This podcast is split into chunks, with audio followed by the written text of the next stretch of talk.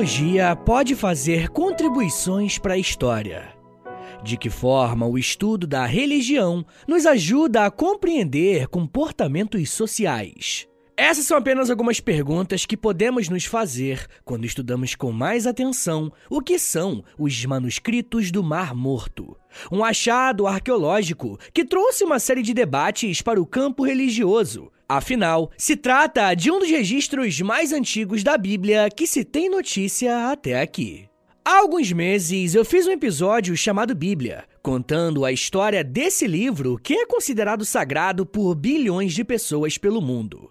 E o que vamos conversar aqui hoje pode muito bem ser encarado como parte do mesmo assunto. E falando nisso, dá até pra virar uma espécie de série aqui no História em Meia Hora, né? Depois vocês deixam aí no comentário, principalmente no Instagram, falando se vocês querem que eu faça mais episódios sobre livros sagrados de outras religiões. Mas, de qualquer forma, falar sobre os manuscritos do Mar Morto é uma grande oportunidade para entendermos melhor como que o que acontece na antiguidade ainda sofre interferência da atualidade.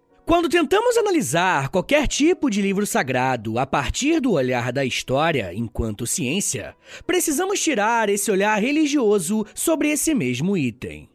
Com isso, eu não quero dizer que os livros sagrados não são importantes ou algo do tipo. Eu tô querendo mostrar que a construção de um livro em um período mais antigo é um pouco mais complicado do que costumamos achar. Para compreendermos um pouco melhor o que, que são esses manuscritos e por que, que eles são tão importantes, vamos precisar ir para a região onde hoje é a Cisjordânia, no Oriente Médio, mais especificamente nas áreas próximas ao Mar Morto. Em 1947, alguns beduínos que estavam cuidando do seu rebanho perceberam que alguns dos seus animais tinham se perdido dos outros. Ao procurarem esse animal, viram que ele acabou entrando em uma caverna bem estreita e bem escura. E para confirmar que o animal estava de fato lá e verificarem qual era a profundidade dessa caverna escura, eles lançaram algumas pedras, e o barulho que saiu da caverna foi bem diferente daquilo que esperavam. Os beduínos perceberam que tinha alguns jarros dentro da caverna e fizeram algum esforço para entrarem e verificarem o que estava ali. O que descobriram então foi que dentro desses jarros estavam uma série de manuscritos antigos escritos à mão. E é por conta dessa proximidade com o Mar Morto que esses documentos ficaram conhecidos como manuscritos do Mar Morto. Um outro nome que você pode ouvir para se referir a essa mesma descoberta é manuscritos de Qumran. Qumran é o nome dado ao conjunto de cavernas que formavam o sítio arqueológico em que se buscavam os manuscritos. Bom, por mais que essa seja uma história muito legal de ser contada, não é certeza que a descoberta dos manuscritos aconteceu exatamente dessa forma. É bem provável que um detalhe ou outro seja adicionado para dar uma certa cara mais apresentável e mais interesse para o público sobre essa descoberta. De qualquer forma, o que precisamos saber aqui é que em 1947 um grupo de pastores viajantes tinha em suas mãos uma série de documentos bem antigos. Esses pastores sabiam que estavam em posse de algo especial, então tentaram levar a alguns lugares para venderem essa descoberta. O problema é que o período em que essa descoberta foi feita foi um momento de grande dificuldade econômica para a região e para os arredores, por conta do fim da Segunda Guerra Mundial. O primeiro local em que esses pastores conseguiram vender os manuscritos foi em Belém para um comerciante de antiguidades. Nesse estágio, levantaram a possibilidade desses manuscritos serem algum tipo de texto sagrado para os judeus, uma vez que esses textos foram escritos em hebraico, aramaico e alguns em grego. Em seguida, esses escritos foram levados para Jerusalém, para o bispo do mosteiro ortodoxo Atanásio Samuel e para Eleazar Sukenik, da Universidade Hebraica, para que eles analisassem o documento. Samuel comprou três manuscritos e, após a análise do idioma, verificaram que se tratava de dois manuscritos do livro de Isaías e um do livro de Gênesis. Aqueles manuscritos encontrados eram cópias dos textos do chamado Antigo Testamento. O próximo passo, a partir dali, era voltar para a caverna e procurar mais manuscritos para saberem se outros livros da Bíblia também foram copiados e guardados. Porém, nesse mesmo momento, os problemas começaram. O período entre os anos de 1948 e 1956 vai ser o momento em que uma série de expedições arqueológicas e de aventureiros vão para as cavernas para procurarem mais manuscritos. E aqui passamos a ter duas questões. A primeira é que aproximadamente 900 manuscritos serão encontrados. E o que, num primeiro momento, poderia ser algo extremamente positivo, se torna um problema por conta da má manipulação dessa documentação. Como alguns dos descobridores desses manuscritos não foram arqueólogos profissionais, muita coisa foi estragada, de propósito ou não. E como os pastores beduínos perceberam que tinham encontrado uma espécie de tesouro, né? No sentido de que poderiam tirar alguma vantagem financeira dessa descoberta, eles passaram a separar partes dos manuscritos para aumentar ainda mais as vendas. E quando me refiro a partes, eu tô falando meio que literalmente. Alguns manuscritos foram rasgados para que os seus fragmentos pudessem ser vendidos para mais compradores diferentes. Aqueles manuscritos que não foram rasgados para serem vendidos foram manipulados da forma errada e muitos simplesmente foram destruídos.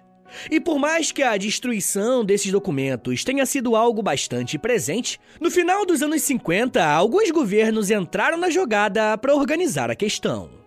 Um dos países que mais financiou e trabalhou para proteger esses achados arqueológicos foi a Jordânia, pois o seu território também tinha relação com as cavernas em que os manuscritos foram encontrados. Ao todo, encontraram manuscritos em 11 cavernas, sendo que 10 delas ficaram sob a responsabilidade do governo da Jordânia. Essa região do Oriente Médio abriga uma intensa disputa territorial, e os achados arqueológicos também foram envolvidos nessa mesma questão. Por um momento, os manuscritos ficaram no Museu Arqueológico da Palestina, e o governo jordaniano permitiu que apenas oito arqueólogos tivessem acesso às cavernas para procurarem mais documentos. Porém, em 1967 começa no Oriente Médio a Guerra dos Seis Dias, por conta de disputas territoriais envolvendo o recém-criado Estado de Israel e os países árabes vizinhos. Em uma das partes desse conflito, Israel se apropria de todo o acervo do Museu Arqueológico da Palestina, incluindo os manuscritos do Mar Morto. O argumento para essa apropriação era de que os manuscritos tinham sido escritos por judeus. Logo, esses achados arqueológicos eram de direito de Israel. A primeira consequência prática dessa tomada foi que os avanços científicos a respeito dos manuscritos sofreram uma enorme pausa, porque apenas arqueólogos judeus poderiam acessar as cavernas e as descobertas ficaram por muitos anos restritas a esse grupo. Uma abertura de pesquisa começou a ser feita em 1991, olha quanto tempo, quando Israel começou a enviar materiais para pesquisadores de outras partes do mundo para contribuírem nos estudos dos manuscritos. Foi somente a partir desse momento que as pesquisas puderam começar a levantar hipóteses e questionar os documentos. Mas, mesmo com a abertura, as polêmicas não acabaram. Quando estudamos história, uma das coisas que aprendemos a fazer é analisar uma fonte histórica. E existem diversas formas de fazer isso, dependendo, é claro, do tipo de fonte que estamos analisando. Uma das etapas mais importantes desse processo é fazer a pergunta: quem produziu essa fonte? Mas se fizermos essa pergunta para os manuscritos do Mar Morto, vamos ter uma dificuldade muito grande de chegarmos a uma resposta. A primeira dificuldade tem a ver com o tipo de relação que se tinha com os livros antigamente. Hoje em dia, se você escreve algo, seja um livro, um post ou até mesmo uma carta, é praticamente obrigatório que você coloque o seu nome naquilo que foi escrito. Porém, essa ideia de indicar o autor de uma obra é algo extremamente recente historicamente falando. Os historiadores que investigam mais a fundo a história do livro vão dizer que a noção de autoria ou até mesmo de propriedade intelectual é uma invenção da modernidade. Com isso, eu quero dizer que um documento da antiguidade dificilmente vai indicar quem que é o autor daquela obra. E aí complica, né? Como que a gente pode fazer para descobrir quem que escreveu os manuscritos?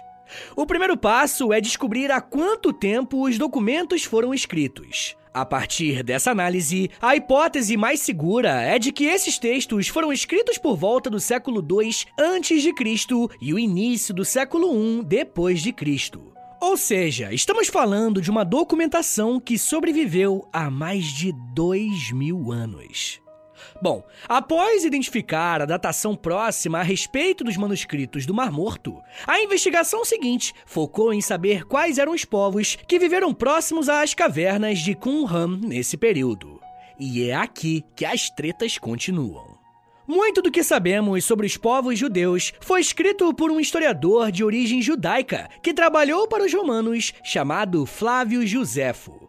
Tanto nos escritos de Joséfo quanto nos textos bíblicos do Novo Testamento, vemos a presença de dois grupos judaicos bem atuantes, os fariseus e os saduceus. Essas eram as duas principais correntes políticas e religiosas do judaísmo, só que elas não eram as únicas.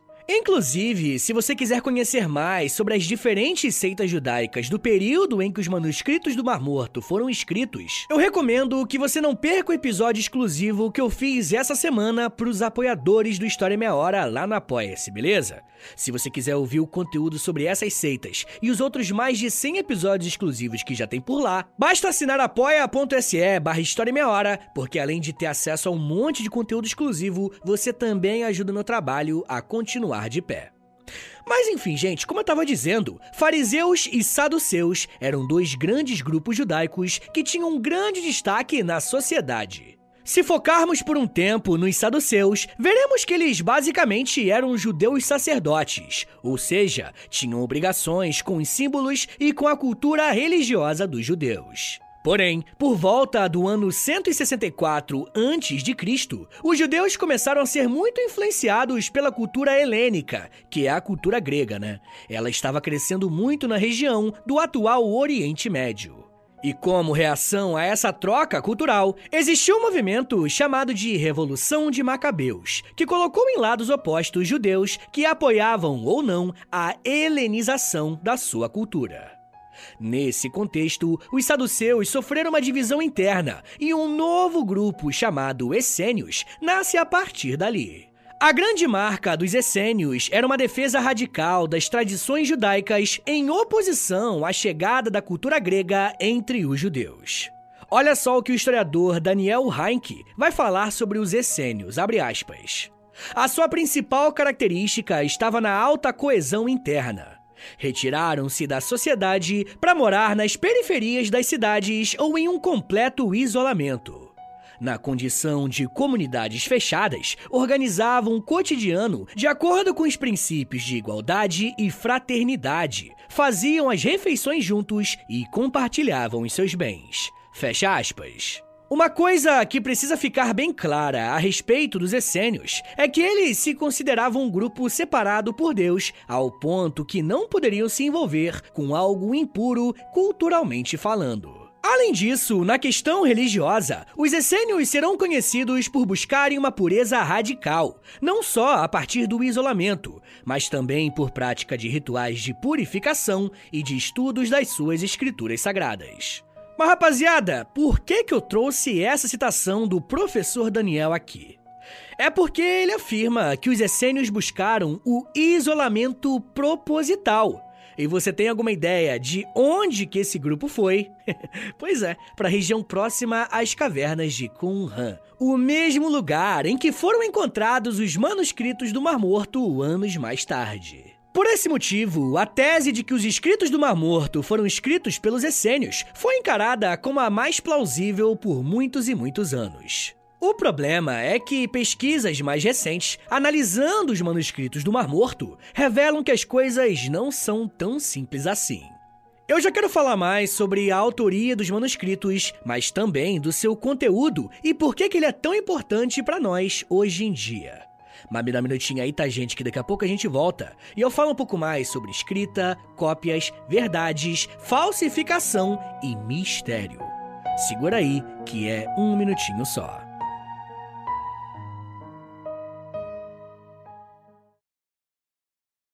Pessoal, eu queria pedir um favor que vai ajudar muito o meu trabalho e não vai custar nada para vocês. O História em Meia Hora é um podcast exclusivo Spotify.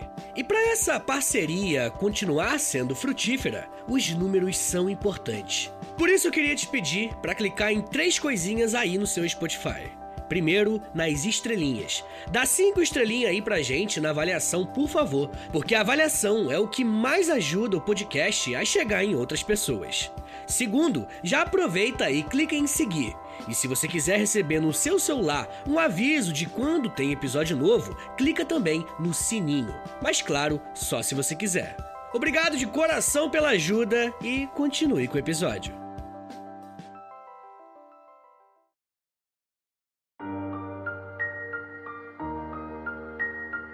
Abre aspas. Bendito aquele que diz a verdade com um coração puro e não calúnia com sua língua. Benditos os que apegam às suas leis e não se apegam a caminhos perversos.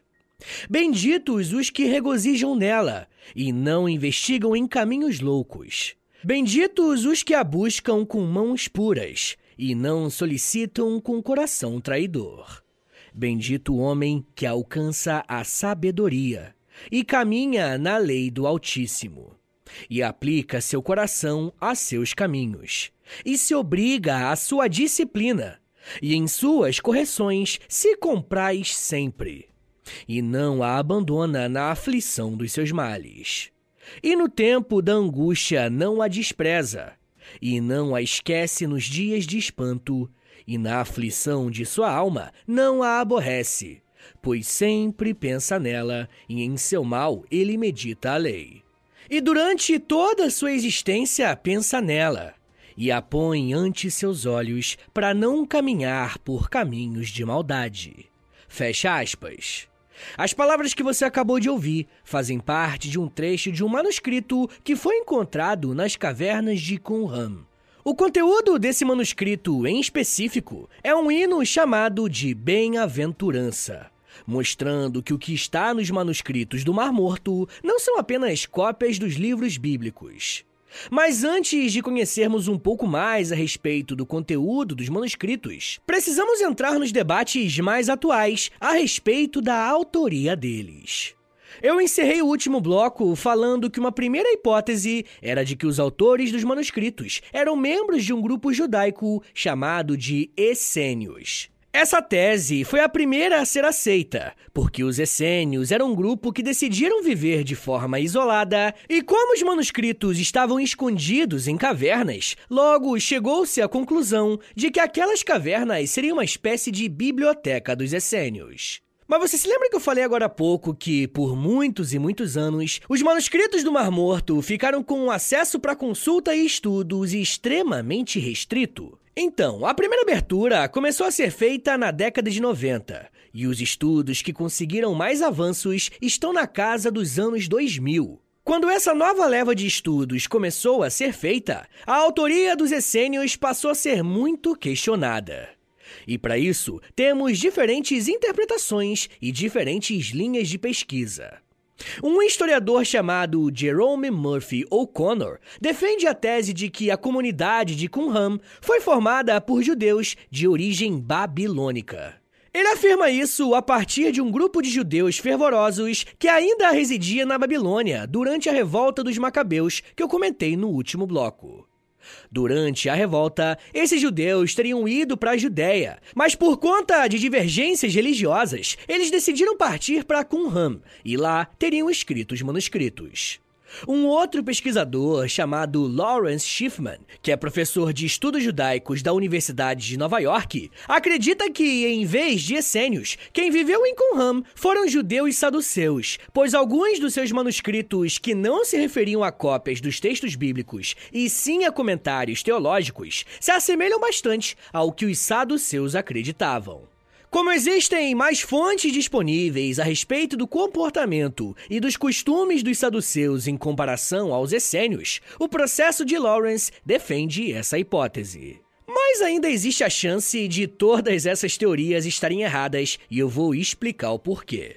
Como faltam evidências materiais mais sólidas, o que nós, enquanto historiadores, podemos fazer é criar hipóteses, tá ligado? E bom, boa parte dessas hipóteses foram criadas a partir dos anos 90, partindo da ideia de que os manuscritos foram encontrados em cavernas. Logo, o povo que os escreveu estava vivendo de maneira isolada. Mas e se isso não for verdade? Quem traz esse questionamento é a historiadora brasileira Tupá Guerra, que ao ser entrevistada pelo historiador Iclis Rodrigues, deu uma atualizada a respeito dos novos achados arqueológicos sobre a região de Qumran. Tupá vai nos contar que, nos últimos anos, vem sendo descoberto que aquela região não era tão isolada assim, tá ligado? Mas como que é possível nós sabermos disso? Quando arqueólogos encontram vestígios do que seriam moedas, ou até mesmo uma variedade muito grande de alimentos em pontos diferentes das cavernas, isso pode nos indicar que a região de Qumran era uma rota comercial e não uma área isolada. Quando essas descobertas começaram a aparecer, a teoria de que os manuscritos do Mar Morto foram escritas pelos essênios deixou de ter um amparo maior dos especialistas. Então, hoje em dia, a resposta mais correta para a pergunta quem escreveu os manuscritos do Mar Morto é nós não sabemos. e eu sei que hoje em dia dar uma resposta como essa é algo meio que inaceitável para alguns, né? Porém, né, parte do desenvolvimento científico é reconhecer as limitações que foram nos impostas por conta dos dados que nós temos e trabalharmos bastante para conseguirmos novos dados e, quem sabe, criarmos novas hipóteses e testá-las até encontrarmos a verdade. Mas enfim, gente, após a investigação a respeito da datação do documento e a sua autoria, os pesquisadores puderam focar as suas energias em estudar o conteúdo dos manuscritos. A partir dessa análise, perceberam que os manuscritos eram um material bastante diversificado. A maior parte deles se referia a cópias do texto da Bíblia hebraica, a Tanakh, conhecida pelos cristãos como o Antigo Testamento. Partes de praticamente todos os livros da Bíblia hebraica foram encontrados nos manuscritos. Os únicos livros que não foram encontrados nos manuscritos foram os livros de Esther e o livro de Neemias. E se você ouviu o episódio que eu fiz sobre a Bíblia, você deve se lembrar que existem algumas diferenças em relação à Bíblia hebraica, católica e protestante. Quando existe alguma divergência em qual livro deve ou não ser considerado sagrado, ele é considerado apócrifo. Além de todos os livros oficiais, que são os canônicos, né? Os manuscritos também têm cópias de livros apócrifos, como o livro de Enoque, Jubileus e Tobias. Por mais que algumas vertentes que usam a Bíblia não considerem esses livros sagrados, falando da questão histórica, esses livros são importantíssimos para conhecermos um pouco mais sobre a história e a trajetória do povo judeu ao longo do tempo. Um outro conteúdo bem interessante a respeito dos manuscritos do Mar Morto é que eles continham comentários teológicos. Mas o que é isso afinal? Rapaziada, quando uma determinada religião tem um livro sagrado, geralmente um grupo de estudiosos escolhidos ou não pela comunidade que pratica essa religião recebe a missão de estudar esse livro sagrado para descobrir o que, que as palavras escritas ali realmente querem dizer. E esse tipo de estudo geralmente é conhecido como comentário. Esse material não é considerado sagrado, mas geralmente as práticas religiosas do dia a dia partem desse material para construírem os seus hábitos e os seus costumes. Os estudiosos dos manuscritos do Mar Morto conseguiram identificar que, a partir desses comentários, os autores dos textos tinham uma preocupação muito grande com a lei religiosa judaica, com uma suposta guerra do fim do mundo e com a chegada do Messias. Essa é uma fonte histórica extremamente valiosa para descobrirmos como que uma determinada religião praticava sua fé. Além das cópias da Bíblia hebraica e comentários teológicos, os manuscritos são compostos por hinos, como aquele que você ouviu no início do bloco, e também por outras poesias religiosas. Beleza, mas qual que é a real importância dos manuscritos do Mar Morto? Essa aqui é uma pergunta muito importante de ser feita, gente. Em primeiro lugar, os manuscritos do Mar Morto representam um avanço muito grande em um debate a respeito da autenticidade da escrita da Bíblia hebraica, que é o Antigo Testamento. Deixa eu explicar um pouquinho melhor. Se fizermos uma comparação a respeito dos vestígios dos textos sagrados, até a descoberta dos manuscritos, os textos em hebraico mais antigos datavam do século 10 e 11. Esses documentos são o Códice de Leningrado e o Códice Alepo. O problema é que, como esses vestígios foram encontrados na época medieval, existia por muito tempo uma suspeita de adulteração do texto da Bíblia. Uma possível adição de versículos que não constatavam no original e por aí vai. Mas quando os manuscritos do Mar Morto foram encontrados, boa parte dessas suspeitas diminuíram bastante. O manuscrito mais preservado é uma cópia do livro do profeta Isaías, e quando esse vestígio foi para o museu, recebeu o nome de O Grande Pergaminho de Isaías. E esse é o maior de todos os manuscritos, tendo um pouco mais de 7 metros de rolo, olha o tamanho. Além disso, é o texto mais bem preservado e de fácil leitura, claro, né, para quem conhece o hebraico. Mas o ponto importante aqui é que o manuscrito de Isaías, encontrados no Mar Morto, ou seja, guardado há pelo menos dois mil anos, é muito semelhante ao texto das Bíblias convencionais, tanto a hebraica quanto a cristã. Isso pode nos indicar que aqueles que foram responsáveis pela cópia do texto bíblico ao longo dos anos conseguiram manter uma boa preservação do que estava no texto original. Mas perceba que eu não estou me referindo ao conteúdo e o significado do texto de Isaías, tá bom?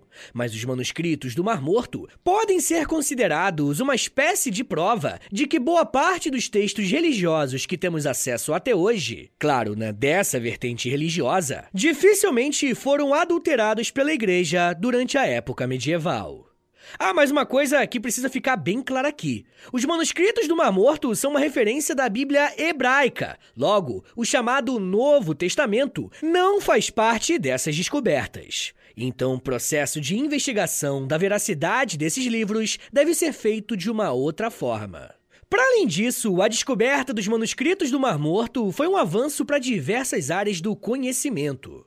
Por mais que inicialmente diversos fragmentos dessa documentação tenham se perdido ou foram simplesmente destruídos, não é um exagero dizer que a arqueologia mudou após essa descoberta. Como os manuscritos formam uma documentação extremamente antiga e ainda está bastante preservada, as técnicas de guarda desse tipo de fonte e os métodos de restauração se desenvolveram a partir dos estudos feitos nos manuscritos. Por conta dessa questão, muitos especialistas vão defender a ideia de que os manuscritos do Mar Morto foram a descoberta arqueológica mais importante do século XX. E só para deixar a coisa mais interessante, mesmo fazendo mais de 70 anos da descoberta desse material, os estudos ainda estão começando. Como eu disse ao longo do episódio, o fato dos manuscritos terem ficado um bom tempo sob a posse de um grupo extremamente restrito fez com que as descobertas ficassem prejudicadas. Nesse sentido, ainda existe uma série de perguntas em aberto mostrando que a arqueologia e a história são ciências que estão sempre em evolução e sempre com questionamentos em suas práticas. Para termos uma ideia do quanto ainda precisa ser feito para conhecermos mais sobre os manuscritos do Mar Morto, se liga nas perguntas que o professor Denis Mise fez. Abre aspas. Quando os manuscritos chegaram em Qumran? Quem os levou para lá? Por que foram depositados em cavernas e quando exatamente? Qumran era uma biblioteca? Todos os manuscritos foram usados ou lidos no assentamento? Alguns vieram de outros assentamentos sectários relacionados. Essas são algumas das questões não resolvidas e o trabalho futuro da arqueologia dos manuscritos poderá clarear alguns deles. Fecha aspas. Cada uma dessas perguntas pode significar anos de novas pesquisas até a chegada de novas descobertas sobre esse passado que parece ser tão atual e vivo, ao mesmo tempo que segue sendo algo tão misterioso para muitos de nós, dando até espaço para algumas teorias da conspiração a respeito do processo de escrita da Bíblia, que muitas vezes mais atrapalha o estudo sério do que ajuda. Mas isso já é um papo para uma outra meia hora.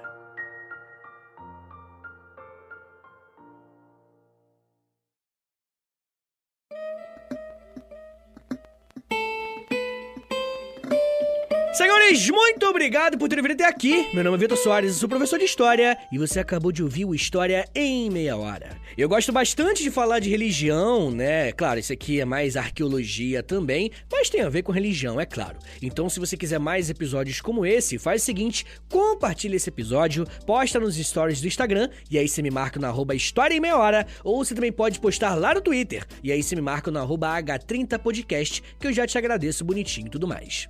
Rapaziada, lembrando que a melhor forma de você ajudar esse trabalho, História Meia Hora, a continuar de pé por muitos e muitos anos, é assinando o nosso Apoia-se, beleza? É apoia.se barra História em Meia Hora. Lá no Apoia-se você tem acesso a mais de 100 episódios exclusivos, tem clube do livro, tem conteúdo diário, lá no Instagram tem muita coisa, depende do plano que você assinar, né? Mas é claro, né? Eu tô te convidando aqui a assinar, mas só se você quiser e puder me ajudar, beleza? Mas também tem o meu Pix, que é o meu contato também. Anota aí, meu Pix, é a chave Pix, qualquer valor é mais do que bem-vindo. E o meu contato, se você quiser falar comigo sobre alguma coisa, é só entrar em contato lá no historiaemmeiahora.gmail.com. Pessoal, quero lembrá-los que o História Meia Hora tem a parceria com a Loja, beleza? L-O-L-J-A, Loja. Entra no site deles, loja.com.br, e aí você digita História em Meia Hora, que você vai ser transportado para nossa lojinha. Lá tem um monte de blusão, camiseta, moletom, vários produtos do História em Meia Hora e tudo original nosso, tá? Não vende mais nenhum lugar da internet. E claro, né? Além de você ficar gatão e gatona com essas estampas históricas iradíssimas e até meio engraçadinhas. você também ajuda o meu trabalho comprando um produto nosso lá, tá bom? Rapaziada, eu também quero te pedir uma outra coisa, mas isso aqui não custa nada, zero reais. É o seguinte, entra no nosso perfil aí do Spotify, do História Meia Hora, clica em cinco estrelinhas na avaliação, clica em seguir e por último clica no sininho, porque o sininho envia uma notificação pro seu celular avisando que tem episódio novo, beleza? Pessoal, lembrando também que eu tenho outros podcasts, eu tenho História pros Brother, que é de história e de humor também, tá? Então vai com essa cabeça, porque tem muita gente que chega lá pensando que vai ouvir algo sério e não é muito sério não, é mais de babaquice mesmo, a gente é meio otário.